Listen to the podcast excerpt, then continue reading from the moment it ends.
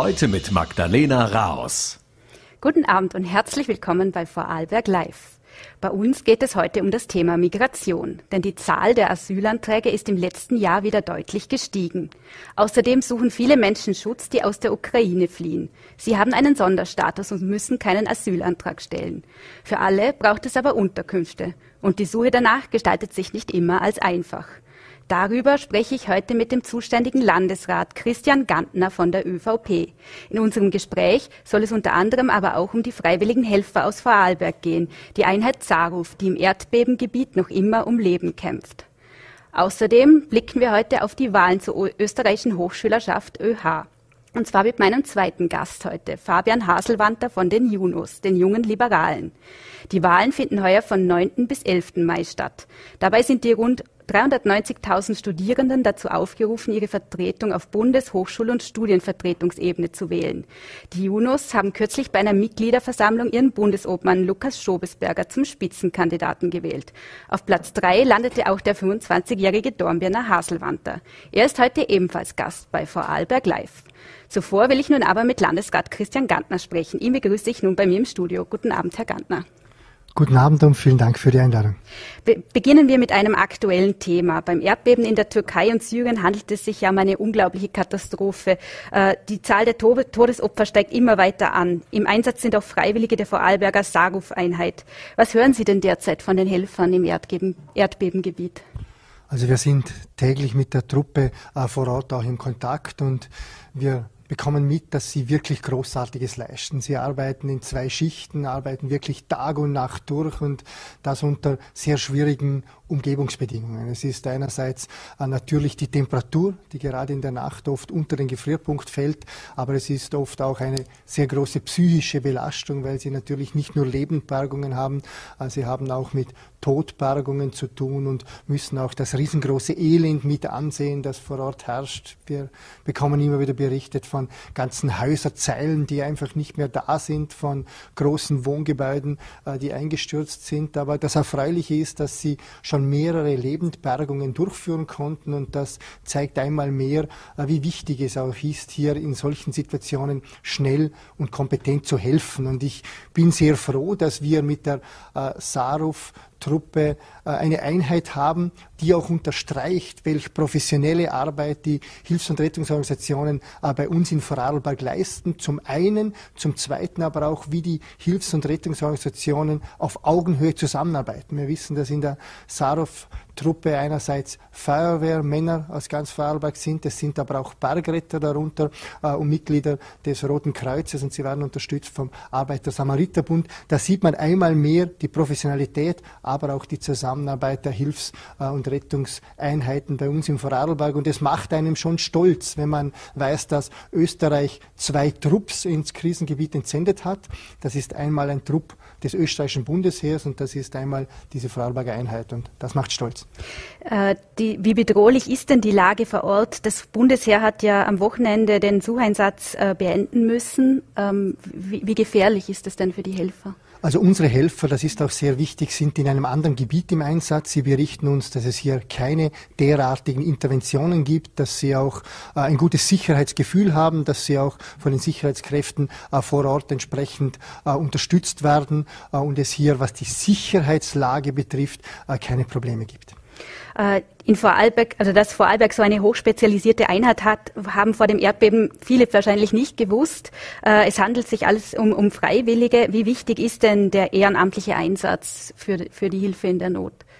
Also grundsätzlich baut natürlich unsere Hilfs- und Rettungsarchitektur im Vorarlberg ganz stark auf den Ehrenamtlichen auf. Wir haben über 10.000 im Rettungs- und Sicherheitsbereich ehrenamtlich tätige Männer und Frauen bei uns im Land Vorarlberg. Und ja, der Sicherheitsbereich wäre bei uns im Vorarlberg wahrscheinlich nicht so, wenn es nicht die Ehrenamtlichkeit geben würde, dass es Frauen und Männer gibt, die, wenn der Piepser geht, egal zu welcher Tages- und Nachtzeit, äh, weg von der Arbeit, äh, weg von der Familie eilen stellen, um dem Nächsten zu helfen. Und auch, ich sage immer, ohne zu wissen, was für eine Person das ist und wie diese Person auch äh, in diese Situation gekommen ist. Und das ist durchaus ja ein sehr selbstloses Handeln, aber wie gesagt, eine der zentralen Säulen unserer Sicherheitsarchitektur. Und es trägt dazu bei, dass man sich bei uns im Land ja wirklich überall sicher fühlen kann. Wir dürfen nicht vergessen, wenn wir einen Notfall haben, sei es am Berg, sei es zu Wasser, in der Stadt, am Tal, dass innerhalb von acht Minuten im Durchschnitt äh, Hilfe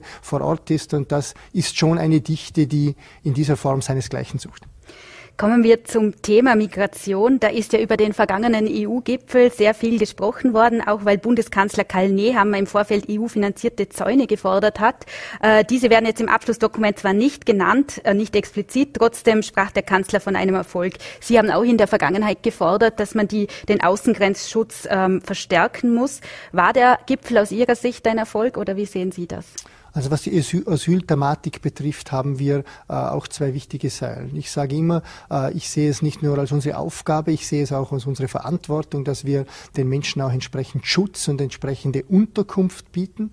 Zelte gehören für mich hier nicht dazu. Ich habe das auch schon äh, öfters erwähnt. Das ist die eine Säule, das möchten wir auf gut Vorarlbergerisch körig machen, das möchten wir mit Anstand machen, das möchten wir auch mit Würde machen. Das ist die eine Säule. Die zweite Säule ist für mich aber auch, dass ganz klar, äh, wenn wir eine Vereinbarung haben, wie es bei dieser sogenannten 15a-Vereinbarung, der Grundversorgungsvereinbarung ist, wo sich die Bundesländer dazu verpflichten, dass sie entsprechend den Einwohneranteilen auch für die Unterkunft der Hilfsbedürftigen sorgen, dass es, wenn es eine Vereinbarung gibt, dass die von beiden Seiten entsprechende Leistungen verlangt. Es kann nicht sein, dass hier alles auf der Last der Gemeinden, auf der Last der Länder, auf den Schultern abgeladen wird, sondern wir fordern auch vom Bund ganz klare Maßnahmen. Da zählen für uns dazu ein konsequenter EU-Außengrenzschutz, es zählt für uns dazu ein, Asyl, ein konsequentes Vorgehen gegen das illegale Schlepperwesen. Für uns zählt auch ganz klar äh, dazu, dass wir sagen, wir möchten die Flüchtlinge fair innerhalb von Europa verteilen. Es kann nicht sein, dass Österreich beispielsweise im vergangenen Jahr pro Kopf am meisten Asylanträge hatte. Für uns zählt gleichzeitig aber auch dazu, dass wir einheitliche äh, Grenz- äh, und Visaregimes möchten. Ich erinnere, dass beispielsweise bis im Dezember zum Beispiel Inder asylfrei äh, nach Serbien eingereist sind und dann zu uns gekommen sind und wir fordern letztlich auch äh, wirkungsvolle Rückführungsabkommen. Das sind unsere Forderungen und ich glaube, äh, jetzt zurückzukommen auf das Erreichte vom vergangenen äh, Wochenende vom Herrn Bundeskanzler, ich glaube, dass hier einige Punkte schon erreicht wurde, gerade was dieser konsequente äh, äh, Außengrenzschutz betrifft, ob das jetzt nachher Zäune äh, oder andere Instrumente sind. Ich glaube, wir müssen um alles froh sein, das für diesen konsequenten Außengrenzschutz sorgt. Äh, wenn wir zu Vorarlberg kommen, da ist ja auch immer wieder die Quartierssuche ein Thema. Ähm, Sie haben es ja schon angesprochen. Wie laufen da momentan die Bemühungen? Wir wissen, dass wir in 81 von 96 Gemeinden derzeit Flüchtlinge und Asylwerber untergebracht haben. Das ist sehr gut. Unser erklärtes Ziel ist nach wie vor, dass wir äh, die Geflüchteten möglichst über alle Gemeinden in unserem Land verteilen möchten. Das aus mehreren Gründen, weil ich zutiefst davon überzeugt bin, dass Integration in der kleinen Einheit am besten gelingt. Aber zum Zweiten, weil wir einfach auch möchten, dass äh, alle Gemeinden mit dieser Situation konfrontiert sind, dass alle Gemeinden gemeinsam äh, Aufgabe auch meistern. Deshalb glaube ich 81 Gemeinden sehr gut. Die Tatsache, dass wir nur aus sehr wenigen Gemeinden Rückmeldungen bekommen, dass auch nur sehr wenige Gemeinden äh, medial präsent sind, zeigt, dass es sehr gut äh, läuft in der Unterbringung. Mir ist es wichtig, wir möchten in diesem Thema die Menschen mitnehmen. Das ist ganz wichtig. Ich sehe meine äh, Aufgabe als Politiker auch als Anwalt der Bürger. Ich glaube, wir müssen gerade in diesem äh, sehr sensiblen Thema auch ganz genau hinhören, was äh, sagen die Leute, was sagen die Menschen vor Ort. Ich glaube, wir dürfen gerade in diesem Thema äh, auch nichts schönreden. Äh, das versuchen wir auch. Das versuchen wir einerseits, indem wir frühzeitig äh, mit der Gemeinde immer Kontakt aufnehmen. Ich sage immer, eine Unterbringung einer Gemeinde, ohne dass wir nicht die Unterstützung des Bürgermeisters und der Gemeinde haben, äh, hat keine Zukunft. Äh, das machen wir auch sehr konsequent und äh, wenn es dann notwendig ist, äh, bin ich auch bereit und ist es mir auch wichtig, dass ich selber auch zu den Menschen hingehe und mir die Sorgen und Ängste der Menschen auch anhöre. Das ist wichtig. Wie viele freie Plätze gibt es denn oder gibt es überhaupt freie Plätze momentan?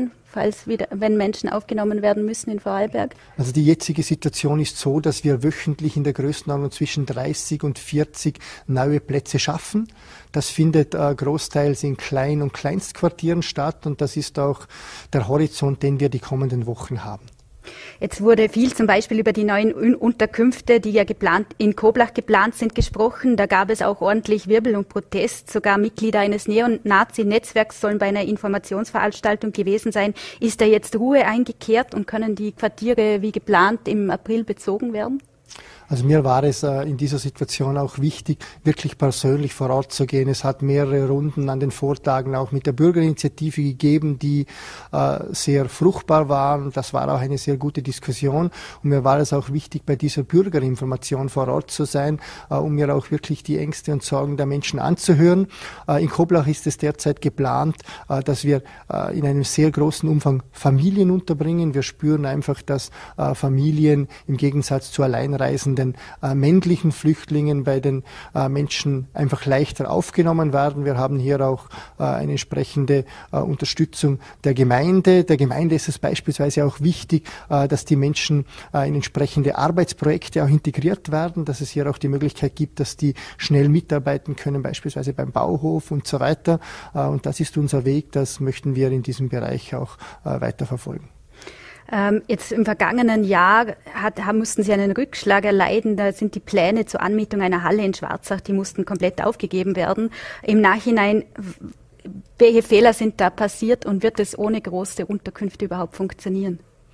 Äh, die aktuelle Situation, die hier angesprochen wird, äh, haben wir auch unsere Vorgehensweise gewählt, dass wir sehr früh mit der Gemeinde sprechen. Letztlich war hier der ausschlaggebende Punkt, äh, dass der Vermieter bzw. der Grundstückseigentümer, es war ein Grundstück, wo auf einem Baurecht eine Halle errichtet werden sollte, dass letztlich der Grundstückseigentümer vertraglich keine Zustimmung zu einer solchen Errichtung gegeben haben. Und dann ist das für uns vollkommen klar und auch schnell erledigt gewesen, äh, auf die aktuelle Gemeinde angesprochen. Die aktuelle Gemeinde hat es aber geschafft, äh, auch über andere Quartiere zusätzliche Plätze anzubieten. Ihre konkrete Frage, was Großquartiere betrifft, äh, derzeit haben wir keine Großquartiere, die unmittelbar geplant sind. Wir versuchen das Ganze weiterhin über Klein- und Kleinstquartiere entsprechend abzuwickeln. Bleibt eine, ein Container eine Möglichkeit? Könnten auch Container herangezogen werden? Wir prüfen nach wie vor auch Standorte äh, für mögliche Container, für mögliche Wohncontainer. Mir ist das wichtig. Äh, äh das ist nicht irgendein äh, Container, wie er oft äh, sehr einfach genannt wird. Äh, wenn wir so eine Unterkunft schaffen, dann ist das ein entsprechender Wohncontainer, wie wir es beispielsweise von Schulklassen kennen, wie wir es auch kennen, wo beispielsweise Arbeiter auch sehr viel wohnen. Für mich ist das dann auch eine Situation, die auch gestalterisch entsprechend äh, ein Aussehen hat. Äh, solche Standorte prüfen wir nach wie vor, aber es gibt auch hier derzeit keinen konkreten Standort. Ähm, erfüllt Vorarlberg eigentlich seine mit dem Bund vereinbarte Quote zur Aufnahme von Menschen? Vorarlberg erfüllt aktuell seine Quote mit 77 Prozent. Mit 77 Prozent sind wir, wenn wir die Bundesländer äh, vergleichen, ohne die sogenannten Bundesquartiere, am Platz drei äh, hinter Burgenland äh, und Wien. Äh, und wir sind weiterhin äh, sehr stark versucht, diese äh, Quote zu erfüllen. Wir haben derzeit Größenordnung 3100 Grundversorgte bei uns im Land Vorarlberg. Diese teilen sich mittlerweile äh, circa je zu 50 Prozent einmal in Asylwerber äh, und noch einmal 50 Prozent in ukrainisch Kriegsgeflüchtete auf. Wenn wir die Situation der ukrainisch Kriegsgeflüchteten, wo wir circa 1600 Personen haben, betrachten, sind hier bereits 600 im Arbeitsmarkt integriert, was durchaus eine sehr erfreuliche Zahl ist, wenn man bedenkt, dass gerade diese Gruppe einen sehr hohen Anteil an Frauen und Kindern hat. Ähm, jetzt, Sie haben es eingangs schon angesprochen. Ende letzten Jahres hat sich die Situation mit dem Bund ein bisschen äh, sehr verschärft, muss man sagen. Äh, wir alle haben da noch den Zeltstreit im Gedächtnis, als der Bund gegen ihren Willen äh, in Felklich Asylzelte aufgestellt hat. Wie ist das überhaupt passiert? Wie konnte sich das alles so verschärfen? Also das war kein Streit. Ich glaube, wir sollten in der Politik nicht so viel streiten. Wir sollten in der Politik äh, die Sache in den Mittelpunkt stellen und äh, sollen an einem Strang ziehen. Das war lediglich eine Meinungsverschiedenheit. Ich bin sehr froh, dass äh, Vorarlberg das einzige Bundes Bundesland war, von den Ländern, wo Zelte geliefert wurden, wo auch nie Menschen untergebracht wurden, weil für uns klar ist, äh, in Zelten wohnt man in Vorarlberg am Campingplatz und äh, nirgends anders. Äh, deshalb bin ich froh, dass sich diese Situation jetzt auch geklärt hat und wir hier auch ein gutes Einvernehmen mit dem Herrn Innenminister wieder haben. Jetzt möchte ich noch das Thema wechseln. Ähm, kommen wir zum Bundesheer. Also es geht ja, gibt ja eine äh, es gibt ja im, unter Verantwortung des Militärkommandos 40 Soldaten und eine Personalreserve für den Lawineneinsatz, hieß es im Dezember.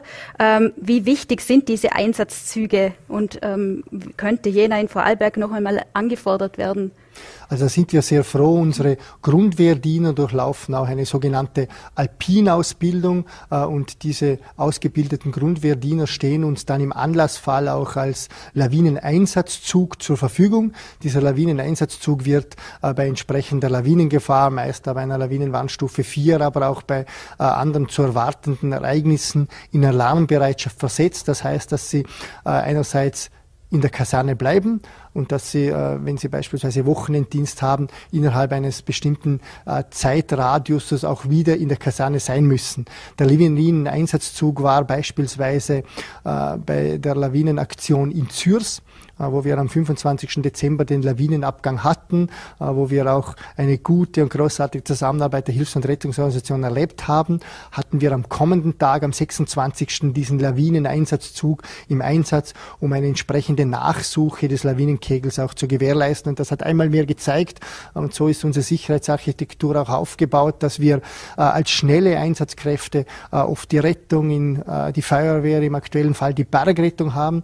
Und wenn es darum geht, zeitlich längere Einsätze zu gewährleisten, Einsätze zu gewährleisten, wo wir äh, eine sehr große Personenressource brauchen, dann bei uns äh, immer das Bundesheer zum Einsatz kommt. Und das ist ein sehr gutes Einvernehmen äh, mit dem österreichischen Bundesheer, das wir hier pflegen. Wie steht es um den Bundesheerhelikopter? Wann werden Sie diesen zur Unterstützung der, ähm, bei, der, äh, bei den Lawinen anfordern? Bis der, bisher ist das ja nicht geschehen, obwohl die Warnstufe vergangene Woche ja doch hoch war.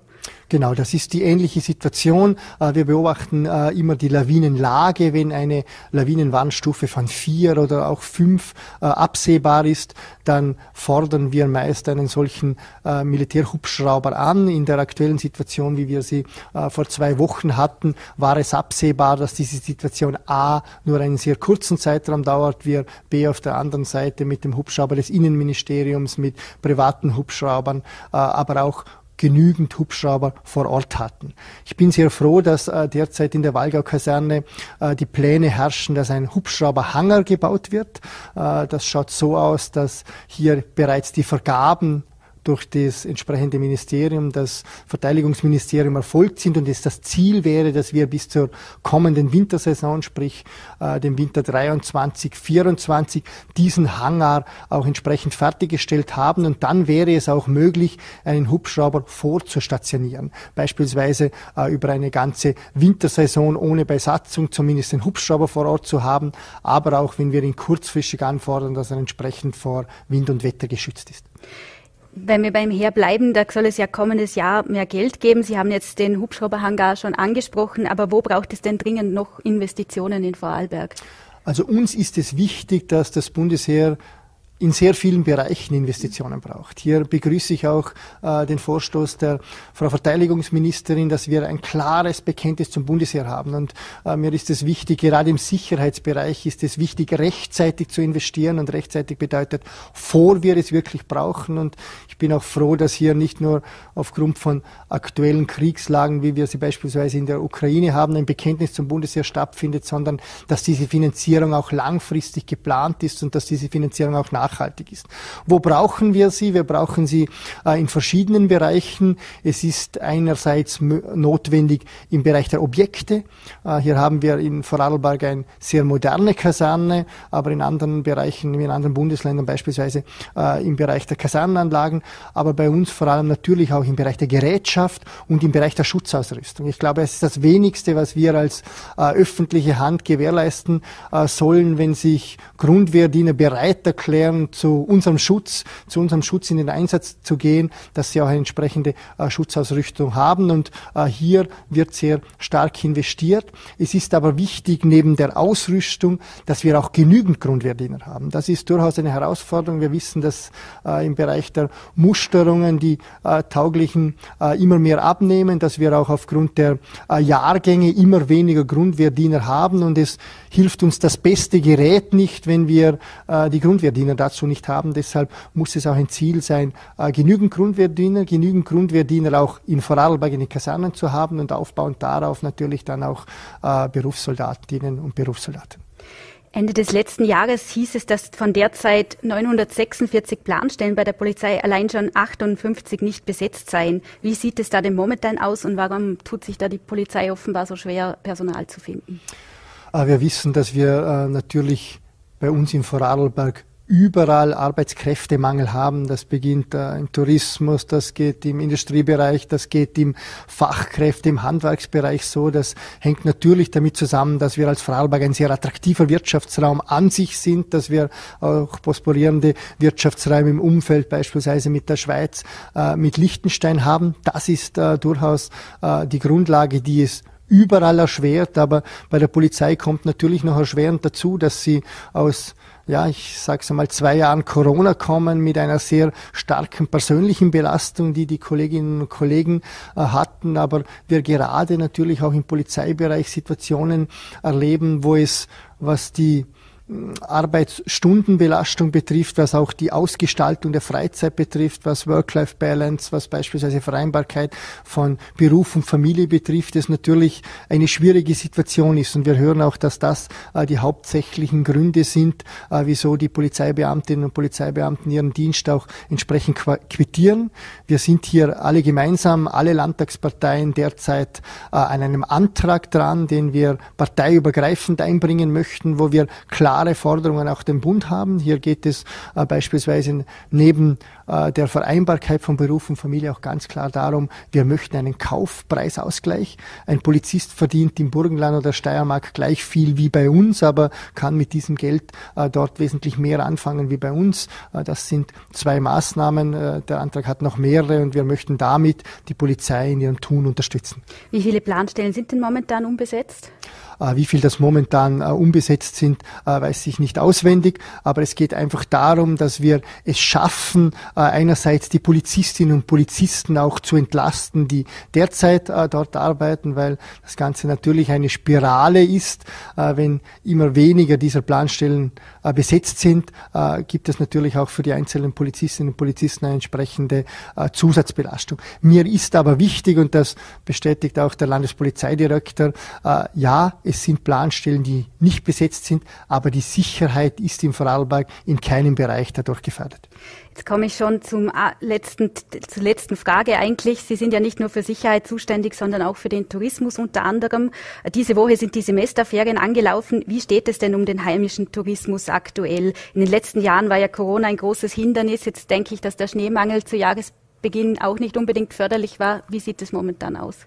Ein sehr breiter Bogen. Ich bin froh, dass wir mit so schönen Bildern und einer kleinen Werbeeinschaltung für das Tourismusland Vorarlberg äh, den Bogen äh, spannen können. Äh, was die Dezemberzahlen betrifft, die Dezemberzahlen waren, trotz der, Sie haben es erwähnt, äh, relativ bescheidenen Schneelage annähernd auf einem Vor-Corona-Niveau bereits. Das zeigt einerseits, und äh, das ist durchaus dem riesengroßen Engagement auch der Tourismusbranche, unseren Gastgebern und Gastgebern geschuldet, äh, wie gut auch diese Branche aus der Krise gekommen ist. Also wir hatten im Dezember trotz der Schneelage Zahlen, die mit Vor-Corona-Zeiten vergleichbar waren. Äh, ich bin auch sehr froh, dass wir gerade was die Gäste betrifft hier eine sehr große Zufriedenheit hatten. Die Gäste waren froh um das bisschen Schnee, äh, das auf den Bergen und auf den Skipisten war. Also Dezember sehr gut und jetzt gerade was die Semesterferien betrifft, was die Faschingswochen betrifft, äh, sind wir alle froh, dass der notwendige Schnee noch gekommen ist und wir erleben, ich konnte mich selber äh, davon überzeugen am vergangenen Wochenende, wir erleben beste Pistenverhältnisse auf unseren Pisten und unsere Gastgeberinnen und Gastgeber sorgen für ein wohltuendes und ein unvergessliches Umfeld. Herr Landesrat Gantner, herzlichen Dank für das Gespräch und den Besuch im Studio. Vielen herzlichen Dank. Und wir wechseln nun das Thema und machen mit der Hochschulpolitik weiter. Von 9. bis 11. Mai finden Wahlen zur österreichischen Hochschülerinnenschaft ÖH statt.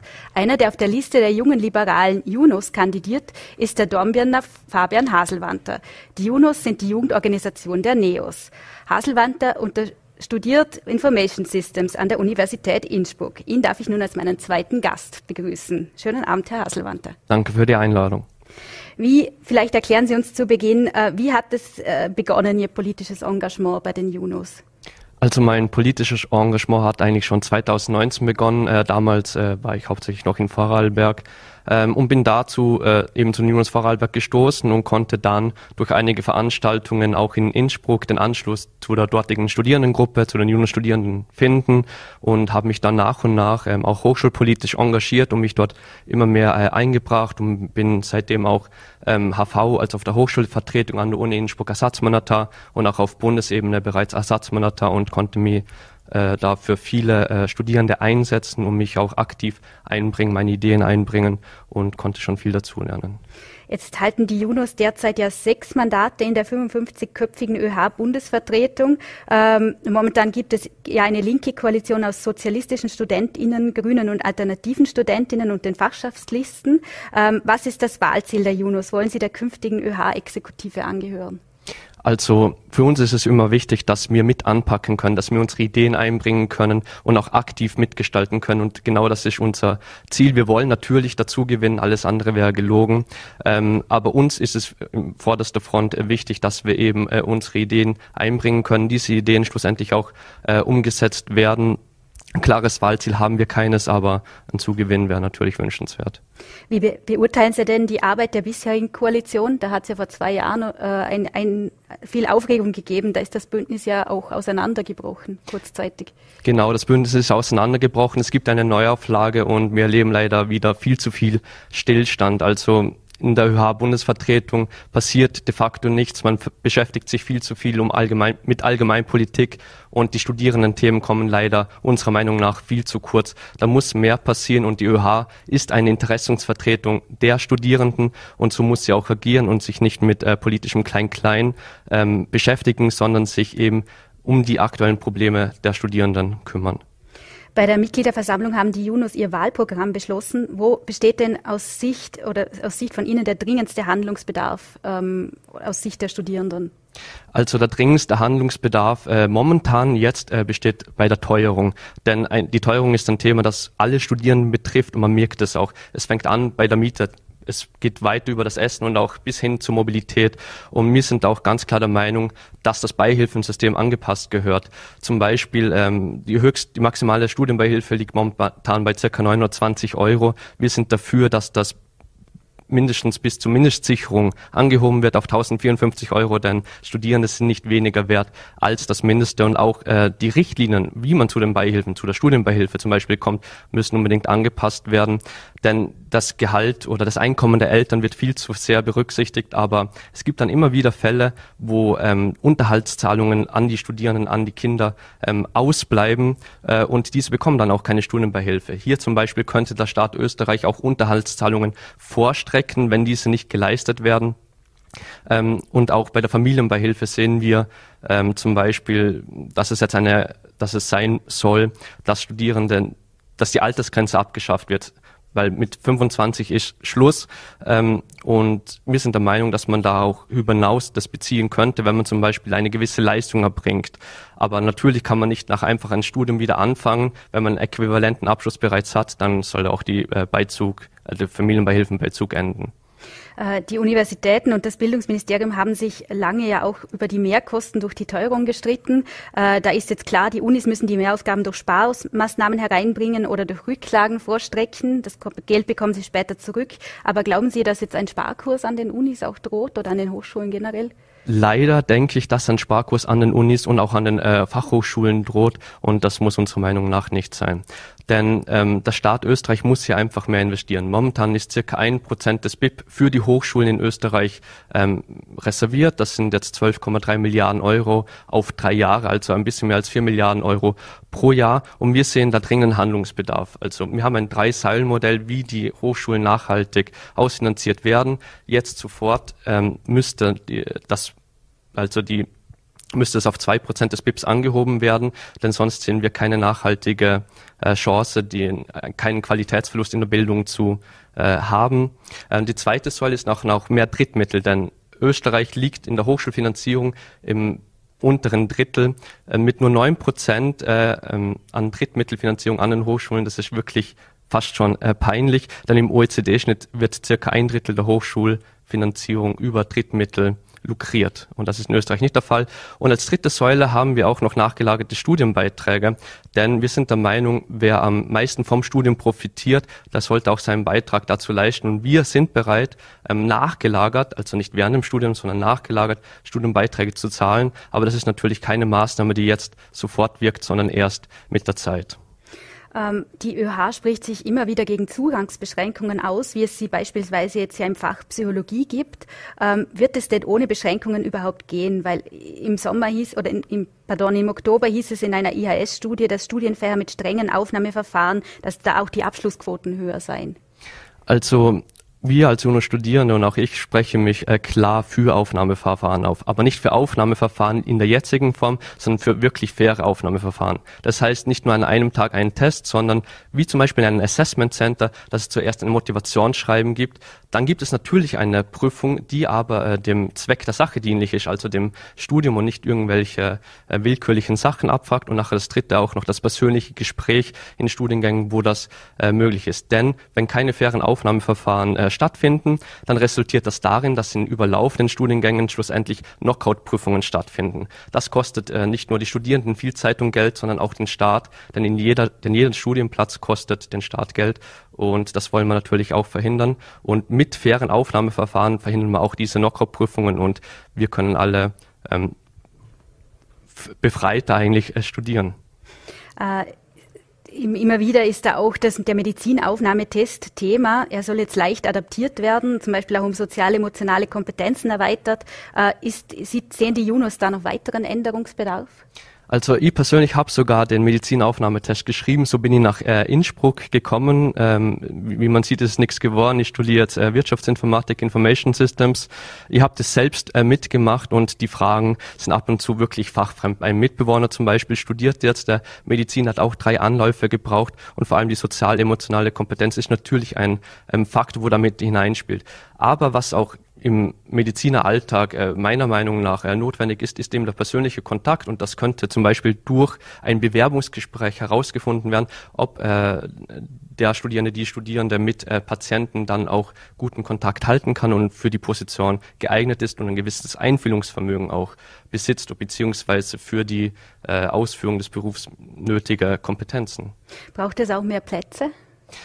Also mehr Plätze wir haben in Österreich ja noch die Österreicherquote, dass 75 Prozent äh, der Medizinerplätze für Österreicherinnen ähm, reserviert sind.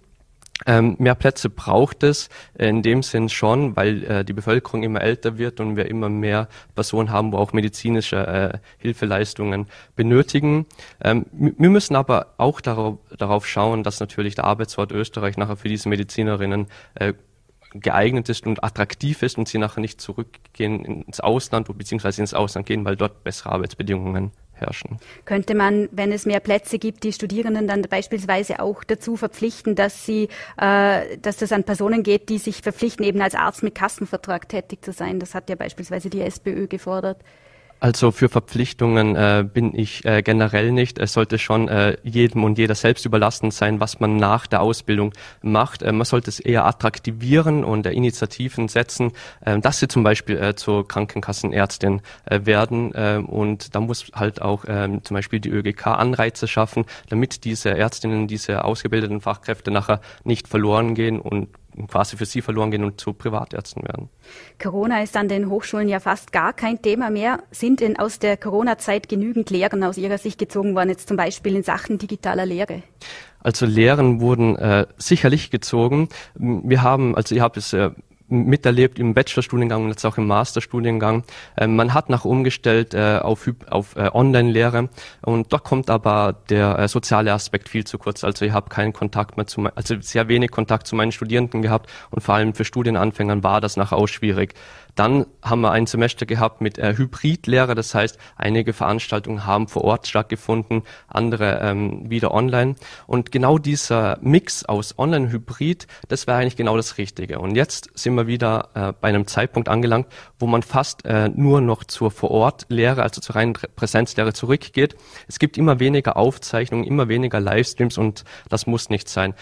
Wir müssen nicht Innovationen hindern, verhindern, sondern Innovationen fördern und mit dem Zeit äh, der Geist gehen und diese hybriden Formate, also die Wahlmöglichkeit zwischen Online und Präsenz weiterhin anbieten. Denn das kommt äh, dem nächsten zu den Lebensrealitäten der Studierenden. Denn ich zum Beispiel arbeite in Vorarlberg, ich studiere in Innsbruck ähm, und pendle hin und her. Und wenn es dann doch mal ein hybrides Angebot gibt, dann nehme ich das sehr äh, gerne auch mal an, obwohl ich auch gerne meine Kommilitonen sehe. Aber wenn ich die Wahlmöglichkeit habe, das ist einfach viel näher an meinen Lebensrealitäten und den Le Lebensrealitäten von vielen Studierenden näher dran.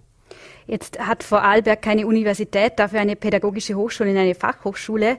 Ähm, deswegen muss ich das Thema auch noch ansprechen. Äh, zuletzt haben die Pläne für die FHs für Aufregung gesorgt. Von vielen Seiten werden mehr Plätze eingemahnt. Wir sehen, dass die äh, Junos brauchen, die, braucht es mehr FH-Plätze. Also die FH ist vor allem auch im Wirtschafts- und Bildungsstandort, ähm, Wissenschafts- und Bildungsstandort Vorarlberg äh, sehr wichtig. Und ja, es braucht mehr Plätze. Wir brauchen auch genau diese Fachkräfte und der Entwicklungsplan und Finanzierungsplan, der wo gerade veröffentlicht worden ist, der ist sehr äh, visionslos und auch mutlos. Und es hat auch die Fachhochschulkonferenz und auch die Fachhochschule Vorarlberg schon in Presseaussendungen mitgeteilt. Und wir sind eigentlich der äh, gleichen Meinung, äh, so kann es nicht weitergehen. Es braucht mehr Plätze, es braucht die Investitionen äh, in die Wissenschaft und die Forschung auch am äh, Standort Vorarlberg. Und wir finden es da auch sehr gut, dass die FH Vorarlberg von sich aus mit dem Land Vorarlberg auch in diesem Fall und mit äh, der industriellen Vereinigung und anderen äh, Vertretern aus der Vorarlberger Wirtschaft hier wirklich versucht, einen Standort aufzubauen aufzubauen, so dass dieser gute Forschung leistet und auch ein attraktiver ähm, Ort für Studierende ist. Als Beispiel ähm, im Jahr 2023 jetzt soll noch äh, das HSG-Institut für äh, Computer Science ähm, anfangen ähm, zu äh, werken äh, in der FH Vorarlberg. Und genau solche Kooperationen mit anderen Hochschulen, mit der Kooperation mit äh, Wirtschaft, mit Wirtschaftsvertretern und so weiter, das ist in unserer Meinung nach ähm, die richtige Herangehensweise und da soll die FH Vorarlberg in diesem Fall zum Beispiel genau so weitermachen. Jetzt fallen die ÖH-Wahlen immer durch extrem niedrige Wahlbeteiligung auf. Äh, sind die Studierenden auch einfach nicht interessiert an ihrem Parlament sozusagen? Und wie könnte die Beteiligung gesteigert werden? Also die Wahlbeteiligung stimmt, ist in einem historischen Tief. Ähm, vor 2021 bei der letzten Wahl äh, lag sie bei unter 16 Prozent bundesweit. Äh, meiner Hochschule ein bisschen drüber, dann der Universität Innsbruck mit 17,5 Prozent oder irgendwas. Es ist schon äh, sehr ähm, traurig, wie wenig Studierende wählen gehen. Aber das ist auch darauf zurückzuführen, dass die meisten gar nicht wissen, für was die ÖH eigentlich da ist, was sie für Services von der ÖH erwarten können. Und genau das wollen wir eigentlich ändern. Wir wollen den Studierenden eine ÖH geben, äh, wo serviceorientiert ist, wo die Studierenden wissen, was sie von der ÖH äh, erwarten können. Und wenn sie das wissen, dann gehen sie auch eher zur Wahl, wenn sie wissen, für was sie die Stimme abgeben. Und das ist momentan nicht der Fall. Und ich glaube, mit einem, äh, mit mehr Aufklärungsarbeit, mit mehr Initiativen, auch von Seiten der BundesÖH, kann das äh, gut sein, dass es hoffentlich bei der kommenden ÖH-Wahl eine Steigerung der Wahlbeteiligung gibt. Letzte Frage. Ähm, bei den Junos hat sich früher auch Claudia Gamon engagiert, neue Chefin der NEOS in Vorarlberg. Könnten Sie sich denn einen ähnlichen Karriereweg vorstellen? Wollen Sie sich später auch mehr bei den NEOS noch engagieren? Also natürlich könnte ich mir einen ähnlichen Karriereweg vorstellen. Der von der Claudia ist schon äh, sehr äh, beeindruckend und nochmal Gratulation an der Stelle zur Wahl zur Landessprecherin.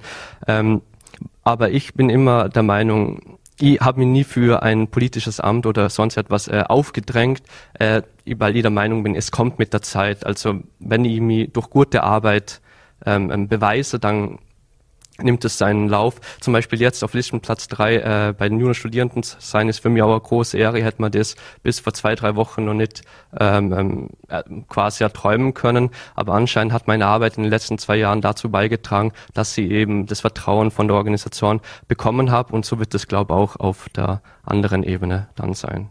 Herr Haselmanter, vielen Dank für das Gespräch. Danke für die Einladung. Und wir haben nun das Ende der heutigen Sendung erreicht. Das war es für heute bei Vorarlberg Live. Vielen Dank, dass Sie zugeschaut haben. Ich hoffe, Sie sind morgen auch wieder mit dabei. Wie immer auf Voll.at, VN.at und Ländle TV. Haben Sie noch einen schönen Abend. Bis dann. Machen Sie es gut.